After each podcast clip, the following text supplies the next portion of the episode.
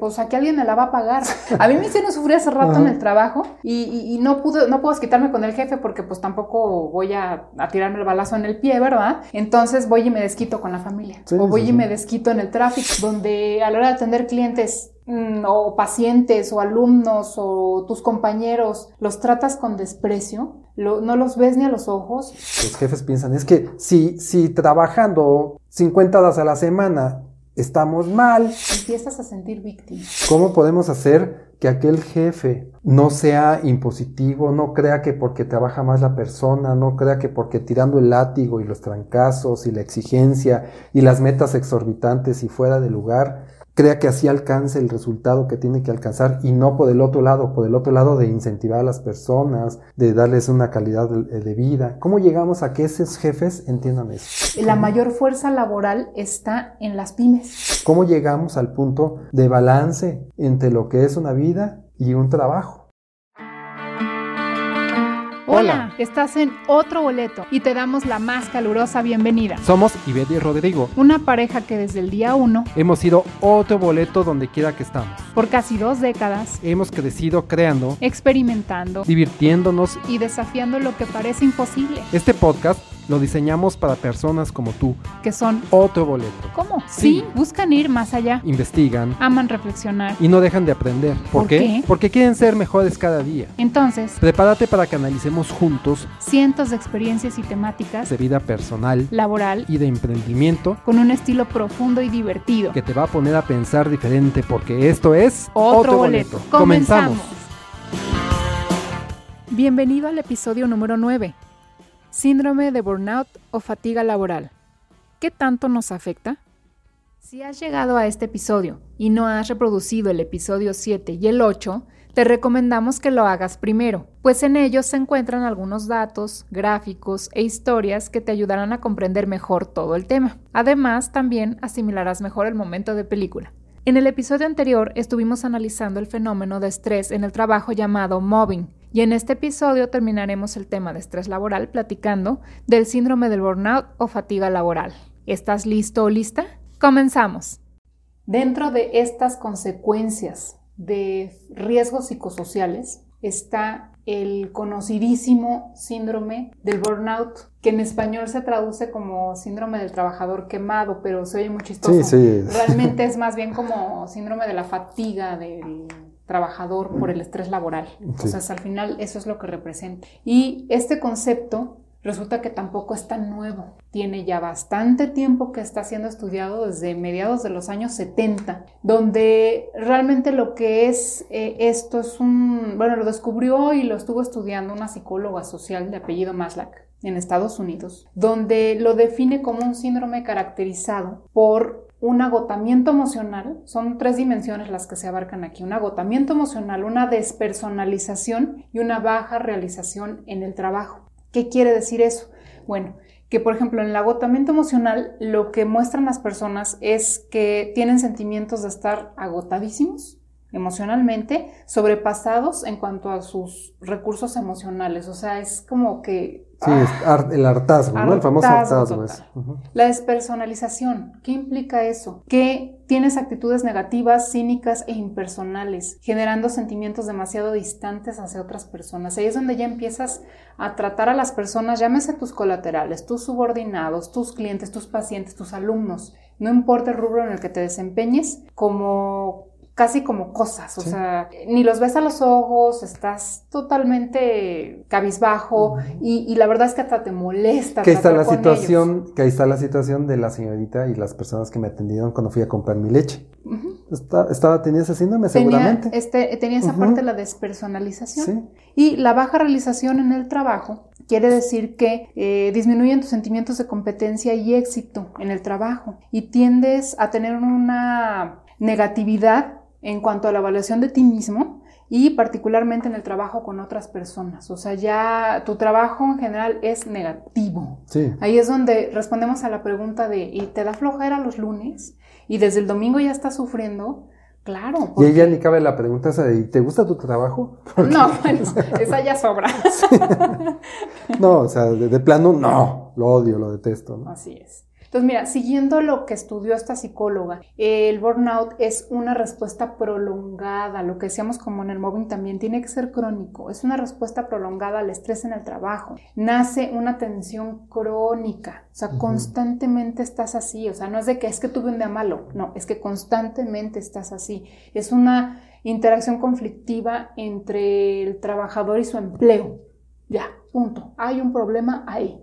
Entonces, ese síndrome, fíjate qué tan impactante y tan importante es, no solo en México, sino a nivel global, que la OMS está, ya lo metió dentro de la sección de problemas asociados al empleo o al desempleo y va a salir como dentro de la clasificación internacional de enfermedades para 2022. Pues qué bueno, porque por lo menos ya se, ya se hizo público y ya se hace el conocimiento de todo el mundo que existe esto. Porque sabes qué, como un comentario allá al margen, eh, hace 10, 15 años, si tú decías, sabes que estoy tronado y vas con tu jefe y le dices, sabes que es que estoy sobresaturado de las cosas, normalmente te decían, ah, por Dios, pues así es el trabajo. Claro. ¿Qué, crees que es fácil o qué? Dale, casi casi te dan la palmadita, te voltean así de la cabeza y te, dan el empujón para darle, sígale trabajando. No, estoy chillando, claro. Ni siquiera era posible reconocer esto. Ni siquiera era posible o era de alguna manera eh, creíble que tú fueras y dijeras, ¿sabes qué? Estoy mal, estoy tronado, ya no puedo, estoy hasta el que reque. que reque. Sí, no, ya. No, no era posible. Por lo menos ahora ya de alguna forma se está, se está reconociendo. reconociendo la situación, se está reconociendo que existe eso y pues nosotros vemos mucha gente así, en la realidad día con día. Pero de todos modos hay un largo camino que recorrer con eso, porque estaba leyendo que hay gente que ya ha sido diagnosticada con esto, como ya está siendo un, una, pues como una enfermedad o un factor de riesgo que ya está siendo reconocido eh, como estrés laboral, ya se lo están detectando algunas personas que llegan a, a atenderse y dicen las personas diagnosticadas con eso, ¿y cómo crees que yo voy a ir con mi jefe o a mi empresa decirles que fíjese que tengo esto y necesito mejores condiciones. O sea, claro que no. Eso es lo triste del caso, que no lo dices porque tienes miedo al estigma, a que es que qué van a decir de mí. de hecho, en cuanto lo diga, me van a hacer el feo y a lo mejor me hacen la vida imposible hasta que yo termine renunciando o a ver qué hago, me van a hartar. Existen consecuencias por haber dicho eso. Sí, entonces mejor no dices nada y seguimos en esa espiral hacia abajo sin fin donde en vez de mejorar vamos empeorando. Sí, claro, y también existe la parte donde incluso te da pena porque en, este bendito país, cuando eh, no, no, podemos aceptar que tenemos una enfermedad mental, no podemos aceptar que tenemos una depresión, no podemos aceptar que tenemos un estrés, porque como que eso nos hace sentir débiles y no nos gusta ser débiles, entonces también entra la parte de la pena, ¿no? La parte de que fíjense que estoy deprimido o fíjense que estoy estresado, así como que, ah, o sea, weak, de ahí no seas debilucho. Aquí hay que ser fuertes mentalmente y aguantar todo lo que sucede. Claro. Está estigmatizado también. ¿Cómo, llegas? ¿Con qué cara llegas? Fíjese que tengo, este, estoy quemado. Pues, suena hasta, hasta raro. Tronado. Estoy tronado. claro. Sí, no. Escribe en tu navegador otroboletopodcast.com. Entras a la página, en la pestaña Episodios das clic Navegas por los episodios, escoges el que más te guste o el que quieras escuchar y debajo del texto vas a encontrar el reproductor en la página web, listo para que le des play. Dentro de todo esto, te digo que uno tiende a normalizar y uno cree que así es el trabajo y así debe ser. Pero, eh, ¿cómo te das cuenta que estás dentro de este síndrome, esta fatiga, este burnout?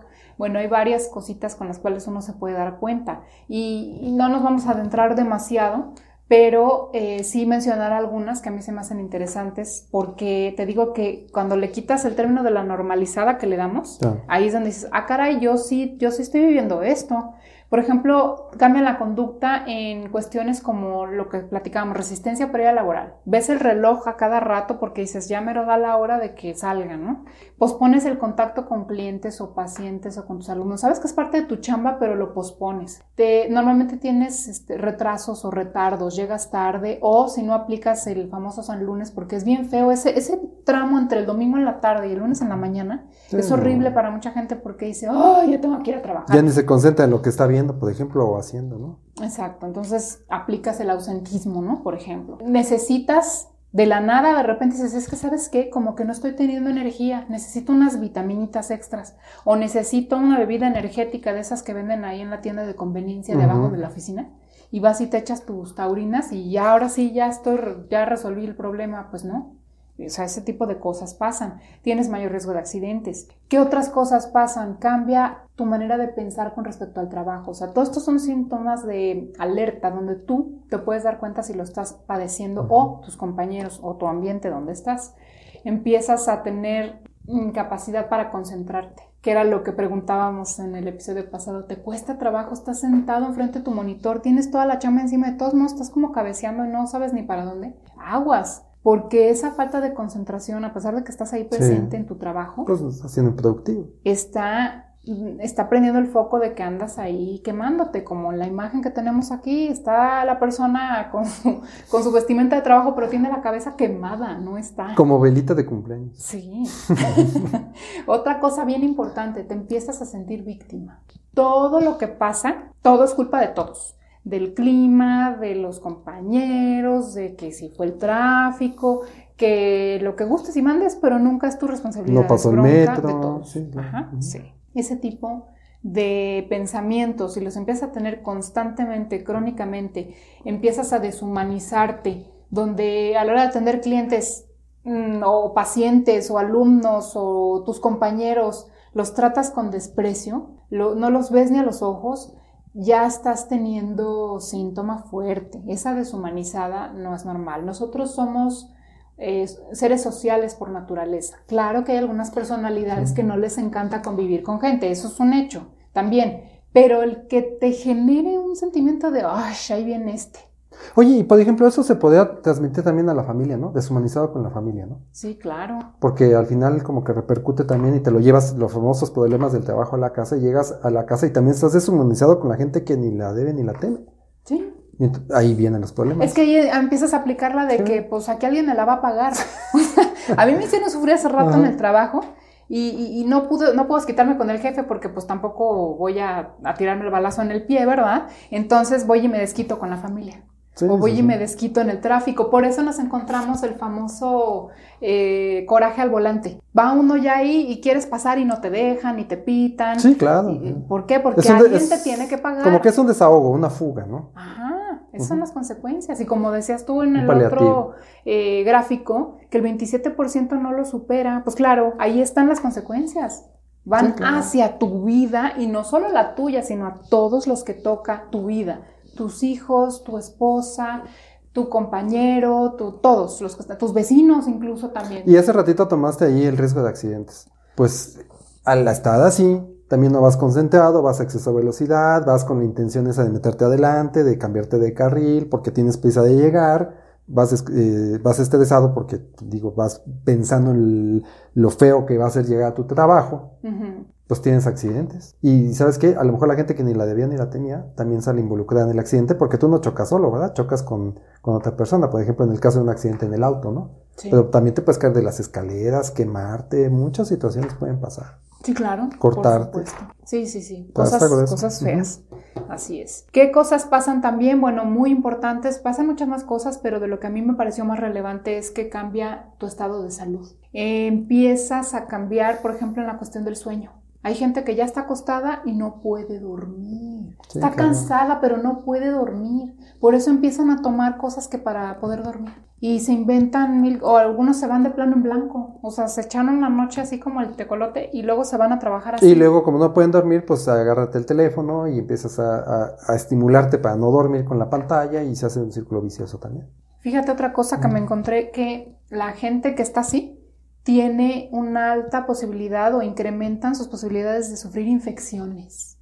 Entonces, fíjate, y, a mí me hace mucho clic porque yo llegué a ver en mis tiempos de trabajo que había compañeros que se enfermaban mucho y sí, constantemente yo me acuerdo que los veía y siempre estaban así en el trabajo. Tú entrabas a su oficina y tenían papeles aquí, por todos lados. Se rascaba la cabeza, pedía cosas para comer así, para estar comiendo encima de la computadora porque no tenía ni tiempo para ir a comer y constantemente tenía gripa. Yo me acuerdo mucho. Tenía gripa, le dolía la cabeza, entraba y tenía la nariz rojita, rojita, de que estaba así de, ay, ay, no. Sí, con la caja de Kleenex. O sea, y, y tengo trabajo. Alergias. ¿no? Alergias, todo eso. ¿Sabes qué? Sí está relacionado con eso y con, comprobado que alguna vez yo lo, lo, lo- lo leí. Las famosas aftas. Sí, de hecho, a mí me pasó, yo lo he vivido, ahora sí que yo te Ah, puedo fíjate, decir, Pues ahí está, para que veas que no es... que salgan aftas por estrés, sí, sí suceden. Porque eh, estás tan, como que cambia la acidez Sí, que tienes en el ser. cuerpo y entonces eso afecta la saliva. Y no sé cómo tiene que ver, yo creo que los que saben medicina podrían explicarlo mejor, pero sí empiezan a abrirse adentro, ya sea en la lengua o en la pared interna de la boca, como pequeñas heridas que hacen que cuando comes algo picoso, incluso casi al tomar agua, este, o el roce de los dientes, hace que duela horrible y no se quita en un buen ratito, ¿eh? Son varios días los que te duelen. No, pues pero sí, imagínate. Sí, sucede. Ahí está un síntoma también, entonces. Por ejemplo, eso es el Ujú. dolor de cabeza, todos, no, no, no, o sea, y hay muchas cosas más, más serias que afectan a nuestra salud, todo derivado del trabajo, de un trabajo que está generándonos estrés laboral y que estamos cayendo en una fatiga y un síndrome de burnout. Recuerda que también nos puedes encontrar en YouTube. Dale me gusta, oprime el botón suscribir, activa la campanita de notificaciones y escoge todas para que no te pierdas ninguno de nuestros episodios. No, pues sí, la verdad es que entre el móvil y el síndrome del burnout estamos ya fritos y todavía hay Fritos. otros factores, ¿no? Fritos en aceite y requemado. Ahora, ¿qué crees? Me encontré otras cosas, otros números que ejemplifican muy bien la afectación de todo esto también a, a nivel eh, económico, por ejemplo, ¿no? ¿Sabes que el estrés laboral se calcula, porque es muy difícil de medir, pero se calcula que le cuesta al mundo el 4% del Producto Interno Bruto, alrededor de, de 16 mil millones de dólares. ¿Sí? ¿Quieres otra? El 85% de las empresas, según el Seguro Social, el Instituto Mexicano del Seguro Social, no tienen las condiciones adecuadas para que su gente tenga una vida personal y trabajo equilibrada. Es lo que trastorna los famosos, es lo que propicia, perdón, los famosos trastornos psicológicos de los que estamos hablando. ¿Cómo vamos a, vamos a poder como sociedad estar rindiendo a pesar de que trabajamos tanto tiempo? Si el 85% de las empresas no tienen las condiciones. Y, la- y esas condiciones no nada más son de la, propias de la empresa, ¿eh? sino también de la gente que trabaja ahí, porque todos hacemos la condición. No tenemos las condiciones para laborar en un ambiente equilibrado o balanceado. Ahí está la respuesta de la, de la pregunta que tuvimos al principio. Trabajamos mucho, producimos poco. ¿Por qué? Porque no tenemos las condiciones para llegar al éxito que debemos de tener si trabajáramos esas horas, ¿no? O si, por ejemplo, se me ocurre pensar en reducir las, las jornadas laborales, sí, pero ¿cómo? ¿Cómo, cómo, ¿Cómo hacemos esa transición a trabajar menos para producir más? ¿Cómo hacemos la transición de tener a alguien este, dedicado a no más de 30 horas de su vida a trabajar y teniendo una vida personal para que alcance un balance y se equilibre mentalmente y Ujú. deje ese estrés de, de por medio de lado para que entonces pueda llegar a su trabajo realmente enfocado a trabajar? ¿Cómo podemos hacer que aquel jefe no sea impositivo, no crea que porque trabaja más la persona, no crea que porque tirando el látigo y los trancazos y la exigencia y las metas exorbitantes y fuera de lugar, crea que así alcance el resultado que tiene que alcanzar y no por el otro lado, por el otro lado de incentivar a las personas, de darles una calidad de, de vida. ¿Cómo llegamos a que esos jefes entiendan eso? ¿Cómo llegamos a que esos CEOs, cómo llegamos a que esos dueños de empresas medianas, chicas, grandes, como la quieras ver, pequeñas gentes que dan trabajo a 10 personas, a 5, cómo llegamos al punto de balance entre lo que es una vida y un trabajo? Eso es bien importante, Rodrigo, porque de hecho la mayor fuerza laboral está en las pymes. ¿Sí? Porque uno podría pensar, ay, bueno, es que estas son cosas que aplican para las empresas grandes e internacionales y los super No. no. Aplican para las pymes. Está el 70% del Producto Interno Bruto lo generan las pymes. Entonces, si estamos pensando que yo, porque tengo una microempresa, una pequeña no, no me empresa, aplica, ¿no? y, y piensas que no te aplica, pues sí te aplica. No importa si es familiar, porque también a tu familia le tienes que dar calidad de vida, también le tienes que dar es, una reducción en las jornadas. Y, y por otro lado, también se entiende el punto donde dices, los empresarios así piensan, o las- los jefes piensan, es que si, si trabajando 50 horas a la semana estamos mal, Imagínate, si trabajamos menos, es lo primero que vota. Esa es clásica, está así como mantra. Sí. Pero, pues, ¿qué tienes que hacer? Organizar tu trabajo, mejorar los canales de comunicación, realizar una estrategia de bienestar para la gente. Y sabes que esto tampoco es, es así como que sacado de la manga de, de, nosotros, sino que ya en México existe, y hay una iniciativa que es una NOM, la NOM 035 tiene algún tiempito ahí, e incluso se, pues como una norma, una norma oficial, eh, se le están pidiendo a las empresas. Y hay diferentes requerimientos dependiendo del tamaño de la empresa y todo el rollo. No nos vamos a meter a lo que es la NOM, pero sí hay una iniciativa. Pero más allá de la iniciativa que hay y que a las empresas de alguna forma se les exige que implementen la NOM para que erradiquemos ese famoso eh, estrés en el trabajo, más allá de eso, hay que reflexionar ¿Qué podemos hacer nosotros como empresarios, como trabajadores, para cambiar esta situación? Porque no se trata nada más de que nos obliguen a cumplir con un requisito, como muchos que cumplimos, que no se llevan a cabo. Es ¿qué tengo que hacer? Ah, lleno, le doy cursos a mi gente, y este, los toman, ya me firmaron aquí de que lo tomaron, entonces ya por eso ya radiqué el estrés laboral en mi compañía y ya cumplí. Pues no, más allá de eso, existiera o no existiera una NOM, una norma oficial, nosotros deberíamos de saber que el problema se tiene que solucionar de raíz. Y entonces realmente elaborar estrategias, pensar cómo hacer para que erradiquemos de entrada el mobbing, que los empleados no estén quemados con el famoso burnout, por consecuencia no tengan estrés laboral. Y hay muchas cosas desde el reclutamiento de las personas. Es ¿eh? que de hecho todo parte de una raíz bien importante y es que las organizaciones consideren al recurso humano o capital humano como lo más valioso que tiene. de su compañía. Es el activo más valioso de la compañía. No son las mercancías, no son los muebles, no son los terrenos, no son las bienes raíces que hacen. No, el activo más importante son las personas. Y las personas, más allá de trabajadores, son seres vivos, son seres sociales, son personas que tienen propósitos, metas y que les gusta hacer cosas fuera de su trabajo. Hay que permitir de alguna forma y crear las condiciones para que esas personas puedan tener esa parte sólida, para que puedan rendirte en un trabajo. Y si tú piensas, y yo así es una llamada a la gente que tiene posiciones de mando o posiciones de, de dueño, de propietario, que la tendencia es creer que los empleos tienen que ser supervisados, tienen que ser exigidos, tenemos que presentarles incluso hasta metas falsas. Si que yo quiero llegar a 10 les tengo que pedir 12, porque si les digo que son 10, los empleados van a llegar a 8. Y tenemos esa tendencia a estar como jefes aquí macheteando y latigueando y jalando y arreando y diciendo que eso creemos que es el líder. Y luego el punto más importante, ¿qué personas tenemos dentro de la, de la organización? ¿Y cómo podemos hacer que esas personas estén felices en la organización?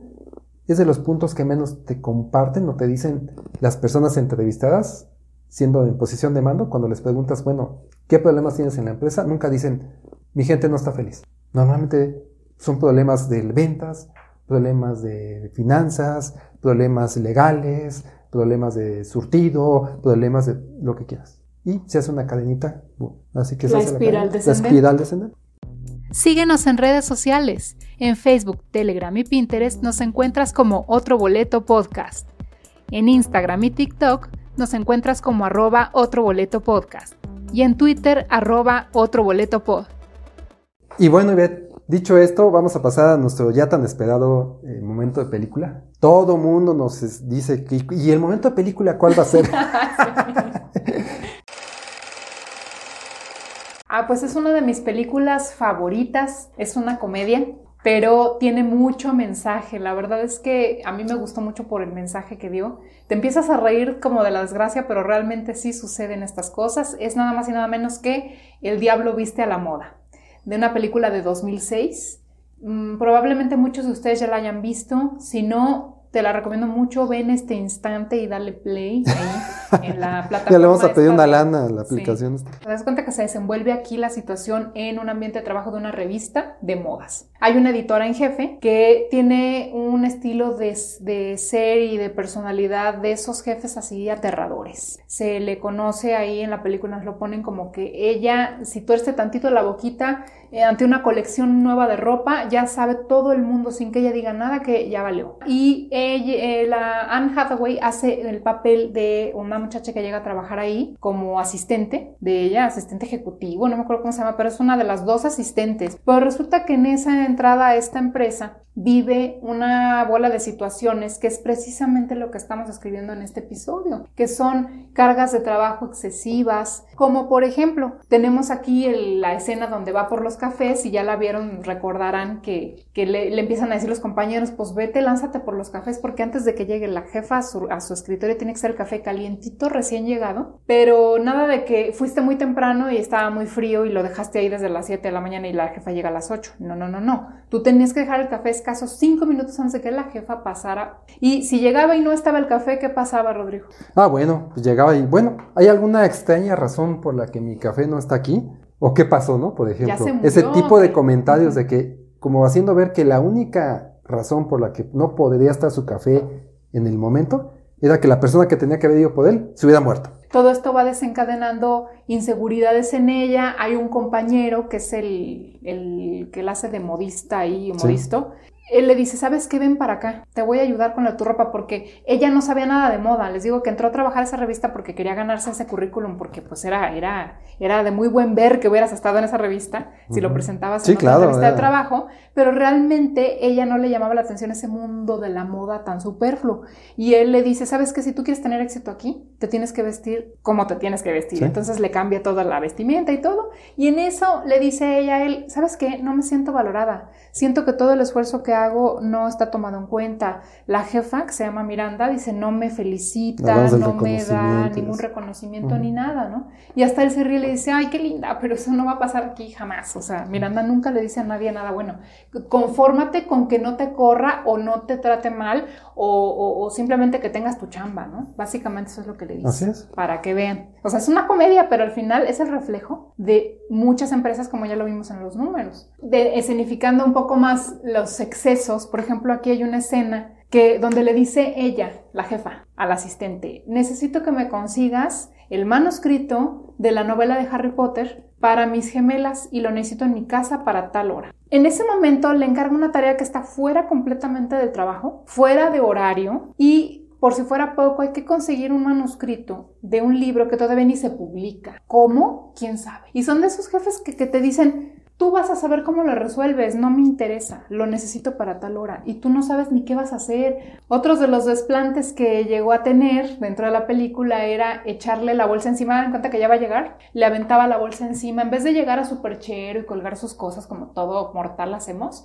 ella se lo aventaba así como que ahí lo cuelgas tú. Entonces eso significaba que, oh, wow, tienes el privilegio de ser la mera mera, te aventó la bolsa, o sea, tú eres la que considera la más chida. Sí, pero ¿con qué actitudes? La actitud de violencia, de potencia que estábamos platicando. Ahí te va la bolsa. Sí, o sea, no, no cuelgas mi bolsa, mi abrigo, por favor, no, es paz encima del escritorio. Así, hasta el golpe se viene y la otra se queda hasta como sorprendida porque no se lo esperaba. Ahí estaba con la cabeza abajo y pum, le avienta la bolsa. La primera vez que sucedió así fue, ¿no? De hecho, bueno, hay miles de escenas más. Lo que queremos contarles de esto en general es que tiene un mensaje súper importante. Primero, porque podemos ver situaciones estresantes en el trabajo convertidas en comedia, nos dan hasta risa. Pero en la película nos dan un mensaje bien importante de vida donde entiendes que estar tan volcado al trabajo hace que se te desmorone la otra parte que es la vida. En este caso, la jefa tiene una vida bien difícil y ella se da cuenta antes de y dice, mm, yo no quiero caer en eso y, hace un cambio de plan. Que a pesar de que ella había caído en una especie de estrés y una especie de, burnout también, sí. al final tiene incidencias dentro de su vida eh, allí mostradas en la película que reflejan que ya estaba eh, dentro de esta situación. Sí, está bien padre, véanla, de verdad, este, está muy, muy ad hoc al tema y se van a reír un rato. Otro Boleto Podcast está disponible en plataformas como Spotify, Apple Podcasts, iHeartRadio, Amazon Music, iBooks, Google Podcast, Tuning y muchas más. Ya dentro de alguna de estas, ponen el buscador Otro Boleto Podcast y dale play. Bueno, entonces, pues ¿con qué nos quedamos? Digo, al final se trata de que sí, trabajamos mucho, producimos poco, o sea, no está relacionado así muy bien que digamos que mucho trabajo, mucha producción, no. Ya vimos las causas, ¿Por qué estamos llegando a ese número? ¿Por qué está así? No somos el único país afectado, hay muchos, pero pues nos compete hablar de nuestro México. Entonces, ¿cómo qué podríamos hacer para mejorar esta situación?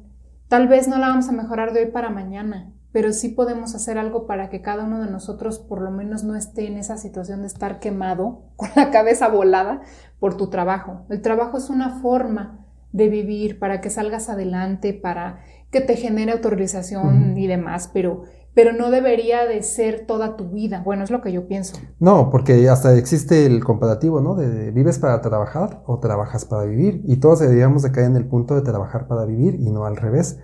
Y en nuestro país está sucediendo exactamente lo opuesto. Pues bueno, ya lo comenté en alguna otra ocasión, en algún otro momento, la forma de cambiar, yo no veo otra, yo no veo otra que sea realmente trabajando en equipo. Trabajando en equipo desde gubernamentalmente hasta los empleados trabajadores, hasta las personas que no trabajan, pero que tienen gente que en su mismo ambiente o en la casa trabaja, para cambiar toda esta situación. Hay que cambiar esta situación y la tenemos que cambiar de raíz, como platicamos, más allá de que exista, exista una norma oficial y pueden existir restricciones, no va a cambiar nada hasta que no entendamos nosotros como empleados trabajadores y no entendamos nosotros como jefes, propietarios, dueños, mandos medios, toda la escalerita, maestros, médicos, eh, todo mundo entendamos que tenemos que hacer cambios de raíz, cambios de fondo. Tenemos que reestructurar las empresas orientadas hacia otro lado.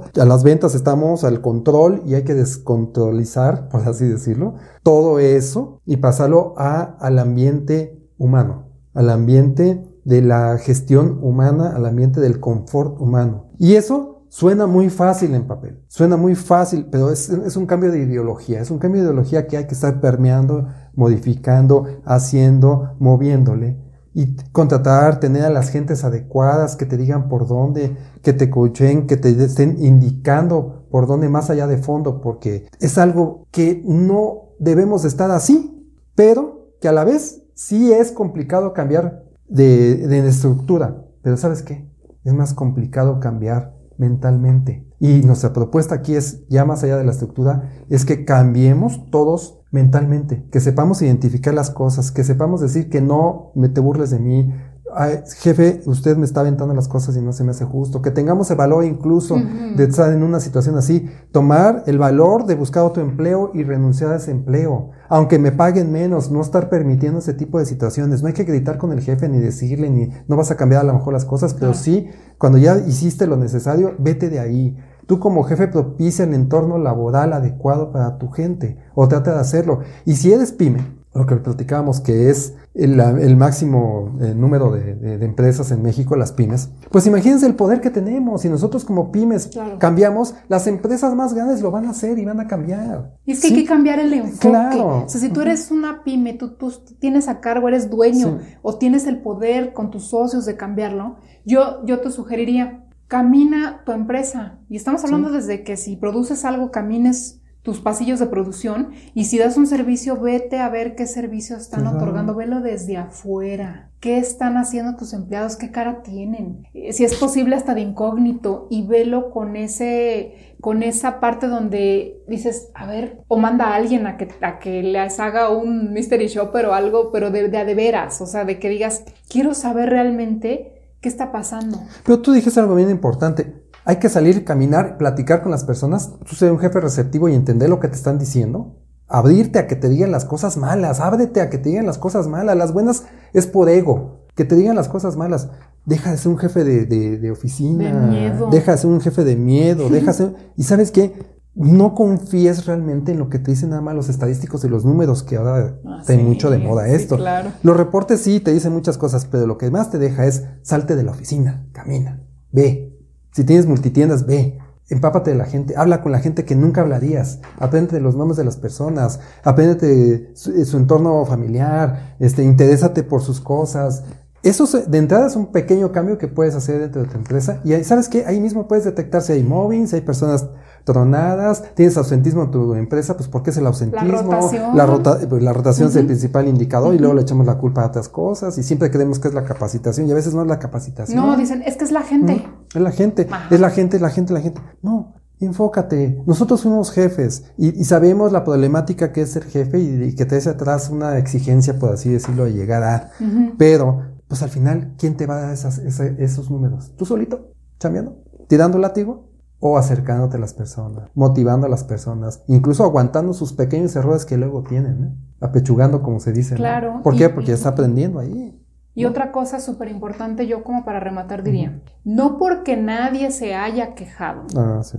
llámese tus propios empleados, compañeros, colaboradores, tu ambiente o tus clientes, creas que no tienes problemas, porque eso es clásico, clásico. Llegas y dices, oye, es que estás... Pues qué raro, nadie se ha quejado nunca. Pues no, claro que no se van a quejar porque ni siquiera has creado el ambiente propicio para que se puedan quejar. Sí. ¿Sí? Te tienen miedo. Tienes buzón de quejas y, no las lees, ¿no? O, andas investigando después de que ves una queja. A ver, ¿quién, ¿quién fue el que escribió esta queja? Y por deducción sacas quién es y no la aceptas.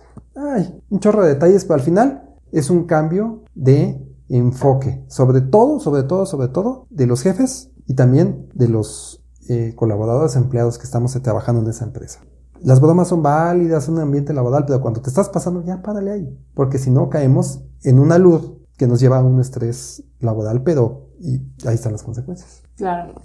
Bueno, muchísimas gracias por habernos acompañado. Esperamos que les haya servido de reflexión este episodio y que podamos mejorar uno a uno, cada uno desde donde nos toca, los ambientes laborales de México que buena falta nos hace.